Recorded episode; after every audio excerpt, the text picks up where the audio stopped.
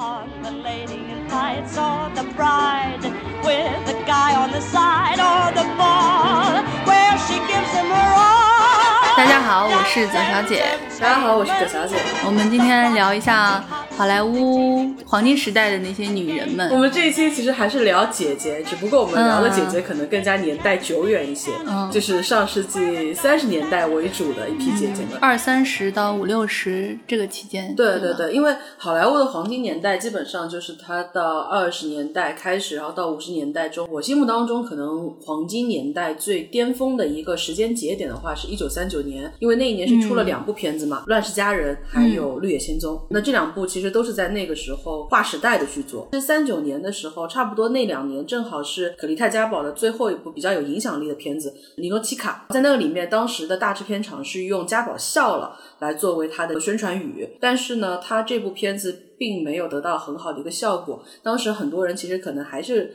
更喜欢的是那个冷艳的、冷酷的那个嘉宝的一个形象。嘉宝他其实属于传统古典好莱坞更早期的一个人物嘛，他在那个年代的一个谢幕，我觉得是一个节点。然后还有一个就是早期的时候，米高梅制片厂的老总，他的夫人罗马希拉，她其实是一直被捧在一个比较高的一个位置的。但是罗马希拉早期的时候，他去试镜过《乱世佳人》，他没有成功。《乱世佳人》是换过导演的嘛？他跟《乱世佳人》的第一个导演出来拍了另外一部片子，就是《女人们》，那个其实也是集结了好莱坞很多的当时优秀的一些女性的，那部片子也没有大火，所以他跟格丽塔嘉宝两个人两个事情的叠加，就会让我觉得比较像是一个更新换代的一个过程，而且。那一年还有一个就是好莱坞的一对宿敌贝蒂戴维斯跟琼克劳馥，然后其实两个人之前都还是隔山打牛的一个状态，但是那一年呢，琼克劳夫正好是转投到了华纳，那个时候华纳的当家花旦呢是贝蒂戴维斯，所以两个人等于是正式开始了一生的宿敌的一个征战。反正那一年发生了挺多事情的，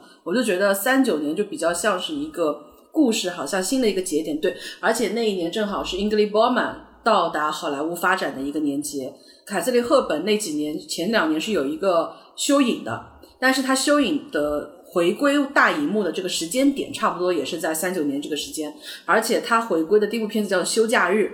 所以她其实也是结束了休假嘛，而且你能够看到好莱坞外的那些女星们也开始尝试他们好莱坞的征战，再加上费雯丽跟朱迪·加兰两个人横空出世，你就会觉得整个当年的八大制片厂就好像进行了全新一轮的古典女性的洗牌。这一年发生了很多事儿，就感觉都集中在一个点上。对对对，因为你其实就老头儿在那个午午夜巴黎的时候，其实就有提到嘛，就是所有人都在寻找自己心目中的黄金年代，但是每一个黄金年代的人也都去看另外一个黄金时代是什么样子的，就是永远这一代人心中会有一个更靠前的这个黄金时代。我们现在去看的这些明星，也许过了很多年之后，他们倒浪淘沙之后嘛，我们会找出他们身边的一些有羁绊的一些点，被重新排列组合之后，我们也可以构成这些很很奇妙的这些因缘际会的点。只是我们现在可能正处于人际网络当中，所以我们看不到。我们要过很多年之后，我们才能看到这一代的姐姐们，她们可能也会有这一批的好莱坞三十年代这些人发生过的事情。我不知道大家对于看兴风作浪的不乘风破浪的姐姐是一种什么样的一个感受？我是会觉得稍微有一点失望，因为我觉得说。到了三十岁这个年纪，大家可能会有更多的一个选择，但我没有想到的是，我们的行业想象力跟社会想象力也好，最终还是让这些三十加的姐姐们去在做十八岁女生做的事情。前两年有一部美剧嘛，它的名字就很特别，叫做《宿敌》，它讲的就是好莱坞的一对在所有的报章的头版头条跟所有地摊小报上面厮杀了一辈子的一对姐妹，琼克劳馥跟贝蒂戴维斯。我非常喜欢那部美剧，因为那部美剧是以他们的一个节点，就蓝龟精变。去讲的蓝龟精变，就是那个时候两个人都已经是过气的一个状态。琼克劳富可能他的一个竞争欲更强一些，他就很想说，我再有一个机会能够回到舞台的前列去。所以他当时是拿到这个蓝龟精变的剧本之后，他也知道别人在期待着什么，所以他主动去找到了贝蒂戴维斯。贝蒂戴维斯那个时候他其实也拿不到很好的剧作了，他是在舞台剧上面演一些虽然档次还在，但是其实关注度已经远远不那么高的一些东西。那么他其实也很渴望这个灯光的照耀。所以两个人等于是虽然很扭捏，但是也一拍即合，最终是贡献了一部这样的一个佳作嘛。当时哈维兰就讲过一句特别的话，因为他跟自己的妹妹琼芳登也是斗了一辈子，这对老姐妹，那是因为哈维兰人还健在。所以你看到他们的故事基本上是被淡化掉了，没有怎么被提。但是可以想见的，哈维莱老人家走掉之后啊，他们俩这个姐妹的故事也是逃不过所有的改编或者是细说的这个东西的，因为这两对双生花的故事都太特别了。回到源头啊，最初的时候是这样的，琼克劳夫呢，他的出身比较差一些，死的很无奈。小姐对这句话印象深刻。她基本上是我们看到所有苦情女主的这个出身都在她身上了，不是很入流嘛，在贝蒂戴维斯口中。而且贝蒂戴维斯描述琼克劳夫的整个上位史的时候，用过一句非常难听的话，他说琼克劳夫几乎跟所有好莱坞的男人都上过床，只要是公的他都上过，除了林权莱西。但是呢，琼克劳夫不是个省油的灯，因为当时华纳其实还是想重捧。贝蒂戴维斯的嘛，而且贝蒂戴维斯是一个性格不亚于凯瑟琳赫本的人，他是非常强势的一个人，他也很希望在公众面前摆脱一个传统女演员的一个形象，他希望是更强势的、更加导师型的，然后更加能够有个性化的女性表达态度的一个人。当时好不容易说服了华纳，给他了一个公开演讲的机会，结果在所有人的胶片对准他的时候，琼克劳夫挽着自己的未婚夫的手就进来了，因为他那个时候刚跟小道格拉斯范朋克订婚嘛，然后拉着自己的老公。的时候就兴致昂扬的就进来了，所有的人带着摄像机转向去拍琼克劳夫，贝蒂戴维斯非常的神奇，这也就算了。后来贝蒂戴维斯又办过一个发布会，琼克劳夫又出现了，那个那一次他跟范朋克离婚了，你说生气不生气？后来贝蒂戴维斯自己有喜欢过一个男演员，更进一步的时候。琼克劳夫直接去片场跟那个男生谈恋爱了，而且直接跟人家订婚了，这也就算了。你订婚成功了之后吧，你直接在媒体小报里面直接就说这个男人我不稀罕的，我主要就是不能让贝蒂戴维斯得到他。你说生气不生气？然后那就彻底杠上了嘛。而且关键是贝蒂戴维斯的话，他其实一直觉得说他的演技是要远远胜过琼克劳夫的。但是呢，琼克劳夫他后来是凭借另外一部剧里面一个单亲母亲的形象，是得了奥斯卡小金。人的大制片厂时代，基本上本子是根据你的论资排辈往下拿的。好的本子永远是给到最一线的女星，啊，一线的女星挑完了之后再依次往下嘛。所以那个本子最早是递到贝蒂戴维斯手里，但贝蒂戴维斯就不稀罕这种穷苦兮兮、惨的特别俗套的角色。然后呢，他就不演，不演这个角色呢，就到了琼克劳夫手里面。那谁知道琼克劳夫就凭借这个角色得了奥斯卡小金人呢？那你说生气不生气？贝蒂戴维斯就觉得说这个是他的一个运气嘛，两个人就开始了各方面的一个争执，诸如此类的这种两个人的斗气，其实一直在台面上都会有。但是其实两个人的好景都不太长，因为在那个时候，好莱坞基本上还是一个以女性的容貌，大家会有一个行业习惯，就是认为女性的花期会非常的短。所以，哪怕你明明是进入到一个三十岁以后，然后完全盛放的一个姿态，但是没有人去欣赏你的正态，大家喜欢的还是那些隐秘的花蕾。很多时候，他们到了自己最好年纪的时候，反而那些东西就慢慢慢慢流失了。这两个人都是非常强势的两，而且琼克劳夫是一个非常习惯用自己女性的一些优势去换得一些东西的时候，所以可能现实对他的打击就更加大，男性会直接拒绝他了，男性有了更好的选择。那么。同时，贝迪戴维斯是习惯所有的聚光灯聚拢在自己身上的。那么，他们其实都不再站在舞台的中心了。所以，两个斗了一辈子的人就非常奇妙。当琼克劳夫拿着蓝硅金变的这一个。本子找到贝蒂戴维斯的时候，贝蒂戴维斯也同意了。他们都非常的知道所有人期待他们演出的是什么，因为《蓝龟金变》讲的就是一对恶毒的姐妹彼此折磨，然后彼此惨烈的在一起生活着的那种状态。所有的八卦小报、所有的制片厂、所有的宣发的人员都等着他们在镜头演绎出这样的一种状态。所以德哈维兰当时就说过嘛，他们两个的友谊其实。贝蒂戴维斯是非常欣赏女强人的，琼克劳夫身上也有非常坚韧的那种状态，而且后期也锻炼出了非常扎实的演技。两个人其实是有非常多的机会是可以破冰的，但是所有的人都在等着他们撕，所有人残忍的就毁掉了他们人生当中每一次可能和解的可能性，而等待着他们的是每一次爆张的头条。而最终，他们也在和解与头条当中选择了后者，所以他们不可能和解。观众希望看到的还是还是说两个女明星互相争斗啊，他们那种撕破脸爪的那种状态，撕破脸的状态，就好像大家看姐姐一样嘛，大家喜欢看姐姐这种兴风作浪的状态。嗯，嗯而且有很多的男性在里面的话，他会让我有一些不舒适的地方，是他会把自己弄得非常的怂，他会说自己是来历险的。他所谓的这种状态，其实预设了你们是不讲道理的。对，你们是歇斯底里的，所以我需要容让你们，我需要让着你们，你们兴风作浪，而我卑微的去讨好、去安抚你们，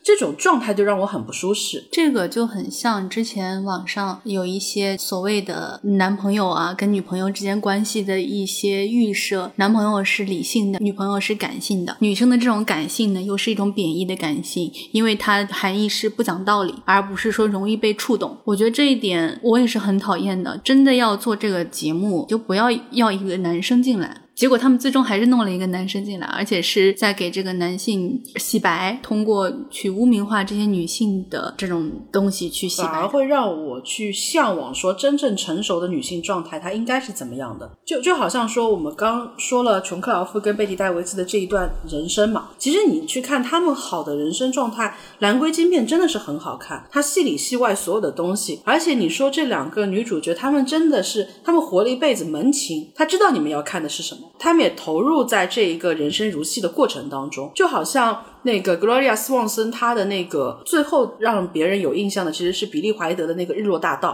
他讲的是一个过气的女明星嘛，居住在自己的一栋别墅里面，她一直很希望再回到。主流的事件当中，但是经历了过很多，也被人利用了很多，最终他是错手杀了一个人。最后所有的媒体跟着警察蜂拥到他的这栋别墅里面去，其实是要逮捕他。所有人要拍他被逮捕的这一刻的时候，斯旺森所扮演的这个女性，她是穿上了自己人生最巅峰时期的那一套华服，缓缓的从那个传统好莱坞的这个二层的旋转台上面走了下来，摆出了自己人生最经典的就是传统好莱坞的这个 d lock，就是斜视前。前方，然后抬高自己的下颚，以迷倒众生的一种姿态，看着你们底下所有的人，然后迎接所有的社会条件记者的闪光灯。那一幕会让我觉得，很多的女性她可能穷其一生被困在了一个永远少女的这种幻境里面的。她们其实是可以走出来的，但是很多的东西包裹着她们，以至于她们可以认得清，但是她们走不出来。其实你会发现，不管是国内还是国外啊，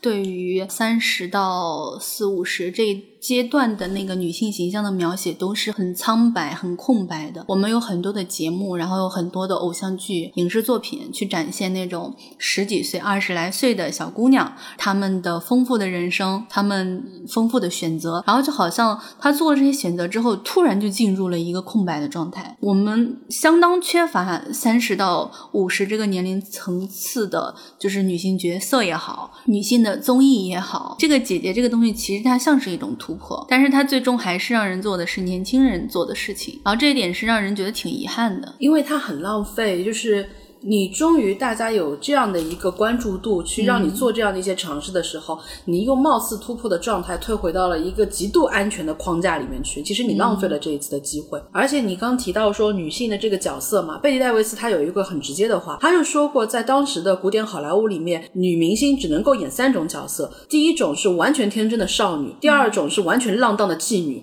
还有一种就是丑女。她说留给女明星的角色只有这三种。所以其实我们现在你说。提供给他们的角色更多了吗？其实也没有更多。早两年的时候，大家有脑洞过一个淑女的品格，当时被非常懂追热点的一星娱乐给买下来了，而且也说很快进入到投拍了，也说陈数要去演了。但是这部剧到目前，它的一个制作的一个力度完全赶不上当时大家对它的一个期待，就好像它又没有消息了，它又石沉大海了，就说明说整个资方对于这个剧本身它推动的力度还是不看好的。就是我，你想象一下，我们看到的，我们印象中的玛丽莲梦露，当然玛丽莲梦露走得早，三十六岁的时候就离开人世了。但是我们对她的形象，基本上是她最热情如火的那个时期嘛。但是她其实后期已经是对自己的这样的一个怀疑，已经到达了很严重的这样的一个心理焦虑的地步了。比如说，她最经典的那一个在通风口捂住自己裙摆那，呃，应该是在曼哈顿的五十四街，他们是要在那边拍一个外景的，但他拍了四十条都没有过，当时聚拢了大概五千多个围观群众，对着。他疯狂嘘，嘘到玛丽莲梦露整个人精神崩溃，他没有办法再演了。后来整个摄制组在转场到了影棚，再搭一个一模一样的景，再让他拍那个经典的影史镜头。所以你看到的神采飞扬的那个画面，它背后其实是这样的一个状态，它是极度不健康的。那包括后面费雯丽她第二次得奥斯卡奖项的那一个欲望号街车，其实她在欲望号街车的时候，整个的状态也已经非常不好了，她是有严重的躁躁郁症嘛，因为他早期在拍《乱世佳人》的时候，就因为那个南方红土的关系得了肺结核，但是可能那个时候事业也好，爱情也好，整个人的状态也好，所以觉得不是什么事儿。但是到后来的时候，随着整个人的状态越来越不好，就变得越来越躁郁，然后肺结核再叠加这种精神的症状，整个人状态变得非常差。就是有传言，当时他在演那个《欲望号街车》的时候，他因为躁郁症的关系，他有一个副症状就是性瘾，以至于 Lawrence 到了那个现场来的时候，然后所有人都跟他说：“说你赶紧找你的老婆去。”在这样的一个情况下面，我觉得费雯丽她在人生的尾声处让我觉得很很记忆深刻。很多年以后，劳伦斯·奥利弗他都会被追问，费雯丽那么困难的时候，你为什么要选择放弃他，坚定的跟他去离婚？因为费雯丽早年就说过，她人生只有两件事情是我确定会去做的，第一个是青年时代我一定要成为一名演员，还有一个就是我晚些时候要交给劳伦斯·奥利弗。包括他在自己人生的署名上面嘛，他永远写的是奥利弗夫人。奥利弗在接受采访的时候就说。我没有办法否认，我确实是做了一个很残忍的决定。但是如果说你们身处我当时所在的那个现场的话，你就会发现我们彼此的人生都只剩下一艘救生艇了。那个救生艇上不能再上一个人，所以我们最终的结果就是，如果我救了他，我们就会全军覆没。所以我只能选择见死不救。但是费雯丽在最后关于这个男人做的一个决定是什么？当时奥利弗坚定的要跟他离婚，他是写了一封声明嘛？他在那份声明里面写的是：奥利弗夫人声明，劳伦斯爵士提出离婚，以便与琼普罗斯特小姐结婚。当然，奥利弗夫人将满足他的一切要求。我觉得。就很华彩，很乱世佳人。但是我刚刚突然有一个想法，就是你刚刚说我们想到姐姐们，然后你又联想到是好莱坞这一些女星，其实她们很多人的结局啊，跟她的生活都不是很好。对我是在想说，如果说我们是要去对标她们的话，是不是也是有点残忍的？因为我觉得不需要每个人都过得那么的波澜壮阔，每个人都要有这样的一个戏剧化的一个结局。但是我们再去看好莱坞黄金年代的那些人，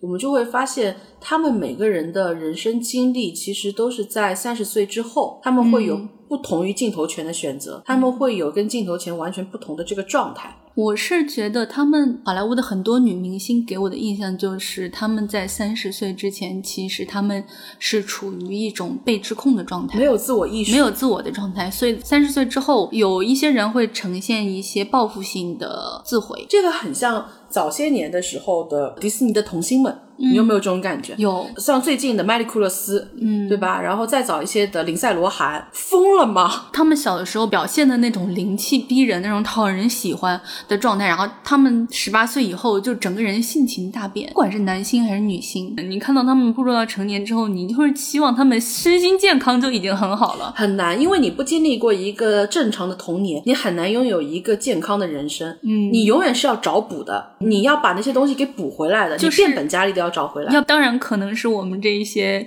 平庸的凡人的一些猜测，就是我们的很多日常的一些东西，其实对他们来说是很难得到。就比如说，对于一个凡人来说，他很轻易的就能够分辨谁是一个好的朋友。我这样一个凡人，没有人会为了从我这里得到什么而跟我交朋友。那么有人愿意聚集在我身边，自然而然，那就是因为喜欢我这个人才跟我交朋友。但是对他们来说不一样，想要到他们身边的人太多了，你要去经历怎样的自我毁灭？面然后你才能够去筛选你身边的人。他其实整个人生没有坐标。嗯，我们日常的话，一个是生活的坐标，就是我们原生家庭的坐标；第二个就是我们随着一个正常的人生轨迹，我们会有一个年龄的坐标。大的社会环境会给你一个，我大概到这个节点我要去做这样的事情，我会碰到这些人。我们在每个人生阶段会留下一批这个年代的这个朋友，但是他们没有的，他们是在巨大的影棚当中成长生活起来的。那个年代的童星秀兰邓波尔，秀兰邓波尔的妈妈非常坚定的让让自己的孩子成为一个出色的女明星的，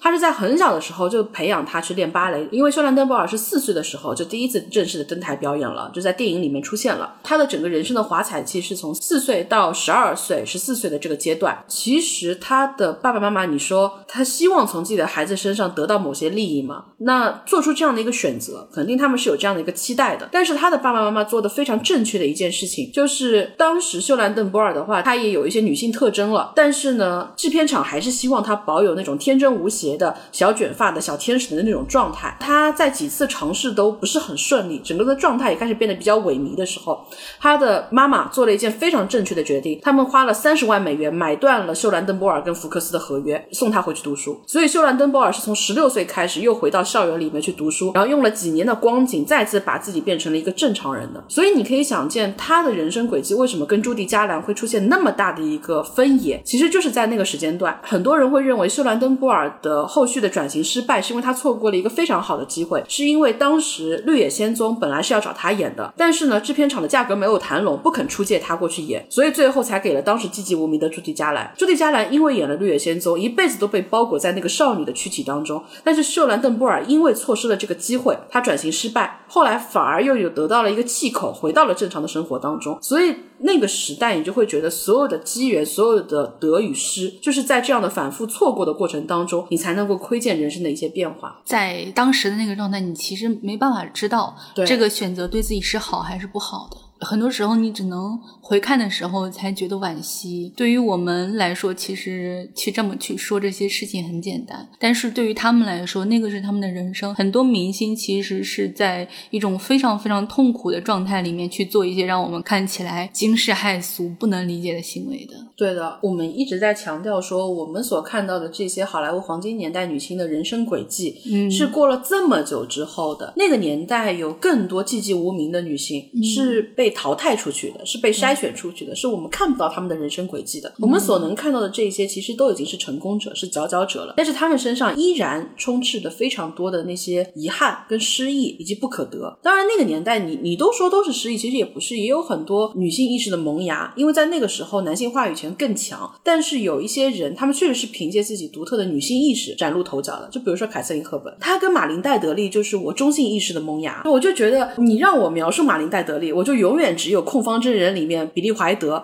看到她的那个声音，因为《控方证人》里面她其实年纪已经比较大了，她要去饰演一个。拥有缜密的心思跟智谋，帮自己的丈夫脱罪的这样的一个女性角色，她要极富个人魅力。她的这种魅力呢，又要包裹在一种相对无害的状态当中，这种分寸是很难难以把握的。你不能让这个人非常的精明外露，这样子别人一看就知道你是在做戏。那同时呢，你又不能完全不聪明，因为你是整个剧的幕后的一个盘活的人。所以马琳戴德利就把自己的那种刚硬包裹在了女性的坚韧当中，在镜头前呈现了一种非常好的质感。她因为很少跟比利怀德去交流。一些极其细节的东西，比利怀德非常信任他，更多是放任他自己去表演。所以他们有一场重头戏，是他坐在那个控方证人的那个席位上，他需要有一段非常重要的演说词的时候，灯光当时没有完全给到他，其实是给的相对远的一个景。然后比利怀德就直接对着那张已经开始进入角色表演的那张马琳戴德的脸，然后对着所有片场的人大吼：“照亮他，照亮他，照亮马琳戴德利的脸！”但凡我日后看到所有马琳戴德利的片子，我看到他大特写那一刹那，我脑子当中都会出现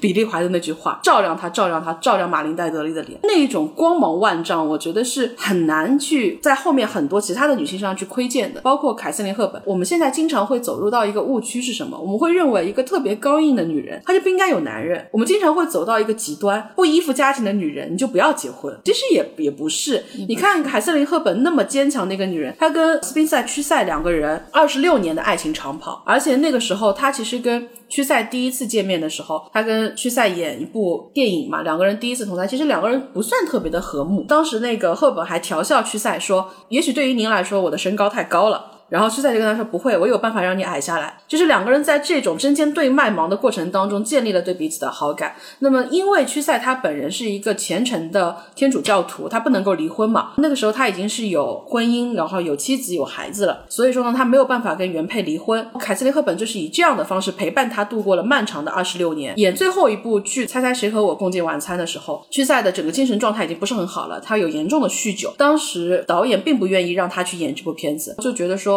不确定因素太大了。凯瑟琳·赫本是把自己所有的这个积蓄嘛投了保险来保这部影片，因为他其实内心会有一个隐约的感受，如果他错过这次机会的话，他不可能再跟屈赛有另外一次合作了。他清楚对方的生命已经走到了尽头，然后确实是屈赛演完这部片子之后就走了嘛。这也是凯瑟琳·赫本唯一一部他终其一生都没有再去看的影片，因为他没有办法再去面对这个故去之人的凝视。你说凯瑟琳·赫本，她可能是我们想见那一个黄。金年代里面最强硬的一个女性的形象了。她跟马琳戴德利都是喜欢穿中性的裙裤的，喜欢穿海军服，喜欢穿军装，包括在劳军的时候，她们都是相对强硬的一种女性姿态。但是你说她们没有柔软的地方吗？她们也有很柔软的、很长情的、很女性的那一部分。其实我们对于女性的这个预设，不要把她们划在每一个那么具体的门门的框框类类里面，说一一个 T 就应该是百分之百的铁 T。中性风的女性也可以有很柔媚的那一面，甜美的女生她也可以有很刚硬的那一面。然后一个去选择家庭的女生，她也可以有自己去追求人生事业的一个心态，都限制了大家对一个女性生活的一个想象。因为很多人他其实就觉得，比如说你剃了一个短发，那你可能就是喜欢女生的人。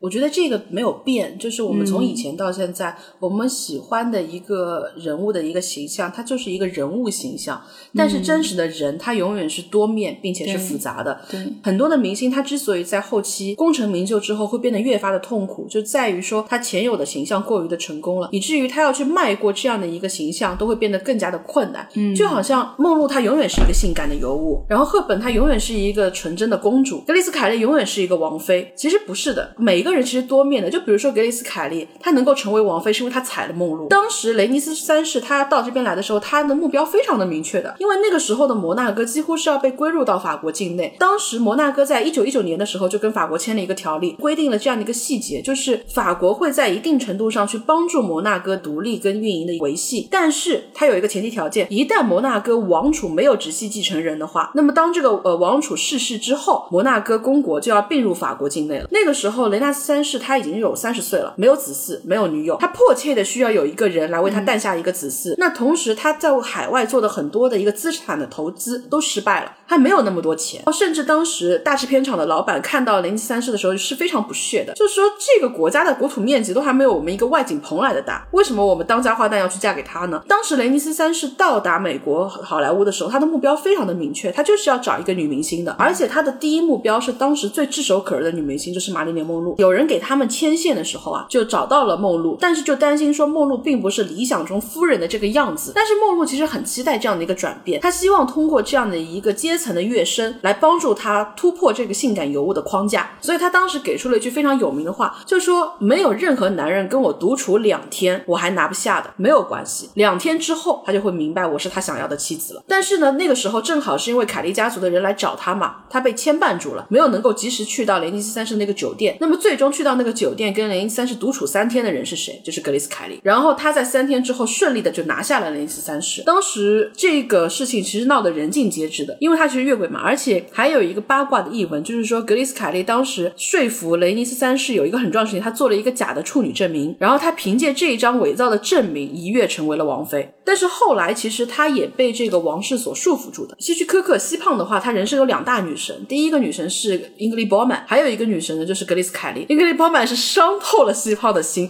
因为当时西胖就觉得说人生不可能再有一个人高贵如女神，还能超过英格丽褒曼了，所以他非常希望能够长长久久的跟他的缪斯去合作的。但是他们的心中的缪斯呢，心中有另外一个缪斯。当时英格丽褒曼的话，她其实是非常想跟另外一名导演合作，就是后来成为她丈夫的。她是拿到了这个本子之后后啊，当时的那个制片厂米高梅不同意拍，就是觉得没有必要，你特地要飞到那个地方去，然后拍这样的一部片子，回报率又低。那那个时候，英格丽褒曼做了一件非常聪明的事情，她去找到了霍华德休斯，就是当时正在追她的一个大亨。然后呢，他就跟霍华德休斯提了他想演这部片子，然后霍华德就是没关系，我大手一挥，支票一开，我把雷电华买下来给你拍。然后英格丽褒曼非常开心，谢过了霍华德休斯之后，就跑去找自己的导演丈夫了。但是那个时候大家觉得说还只是拍片子而已，但谁知道就是英格丽褒曼飞机飞到到那边去了之后，等于是就七年没有能够再回来。西胖就很生气，你离开我也就算了，你投奔霍华德休斯也就算了，你投奔一个跟我年纪相仿的导演，我不配吗？我不配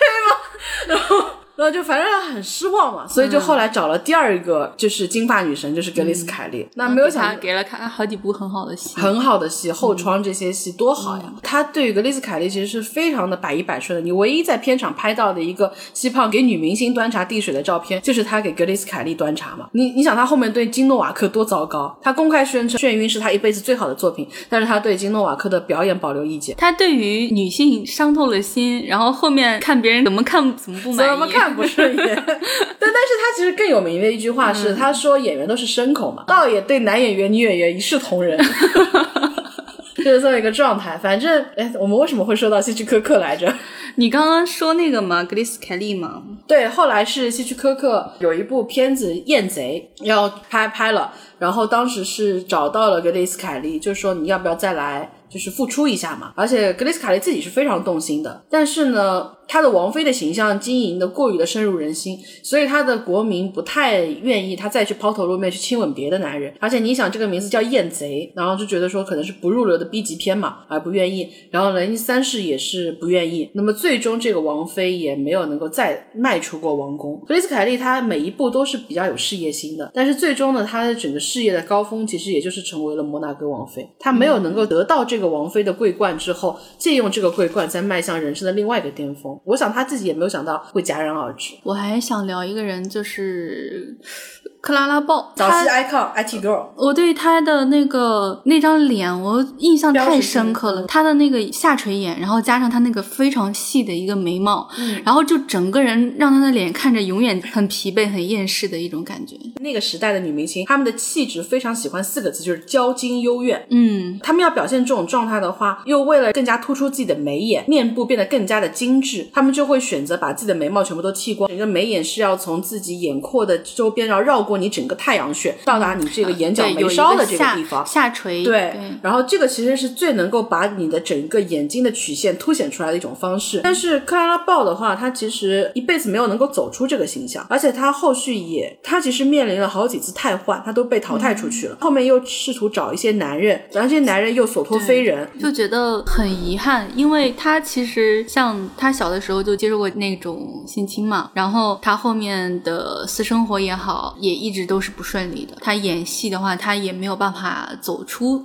那些框架，就感觉他的整个人就特别像他那个眉眼给人带出来的那种疲惫感、那种厌世感。我对于这个眉眼印象最深的女星是黄柳霜。哦，因为黄柳霜也是那个年代的嘛，对她而且她东方人的这个眉眼，当她把她的眉毛遭遇也剃到很不好对，替换到这个上面的时候，你就会觉得更那个。嗯而且她其实是错失了大地的那个表演机会之后，是唯一一次回到了中国。然后他到中国来的时候，受那段旅行也不是非常的愉快，所以他走的时候就说了一段话嘛，他说他在好莱坞，因为他太中国，他不受待见；但是到中国，因为他过于的美国，他也不受待见。所以他这辈子都似乎没有能够找到一个他可以容身的这样的一个空间。但是确实有很长一段时间，我觉得好莱坞是喜欢这种古典的、娇矜的，然后贵妇式的这种审美的。他们喜欢把女性弄成这种幽怨的状态。觉得到了英格丽·褒曼的时候，这种审美已经比较健康了，是一个普通人人的迷茫。但是再往前是一种神经质的，是一种病态的，对他们很、很喜欢这一种纯然的这种病理式的女性的这种幽怨的这种状态，而且他们还会有意识的去激发你这种状态。我觉得这是一种非常畸形的审美，这种审美很像我们中国裹小脚的人，有有一点这种感觉，它是通过对于你的一种控制跟束缚而获得一种审美的快感。极致的哀怨嘛。一个人他会迸发出一个高光时刻，嗯但是你一直让他处在这个高光时刻里面，他会瞎的。但是他们就是用这种环境去营造了这样的一个密不透风的摄影棚，永远这种数百瓦的灯光照在你的身上，让你保持住那种被烘烤的炙热的状态，所以很难有人能够健康的走出来。在那个时候，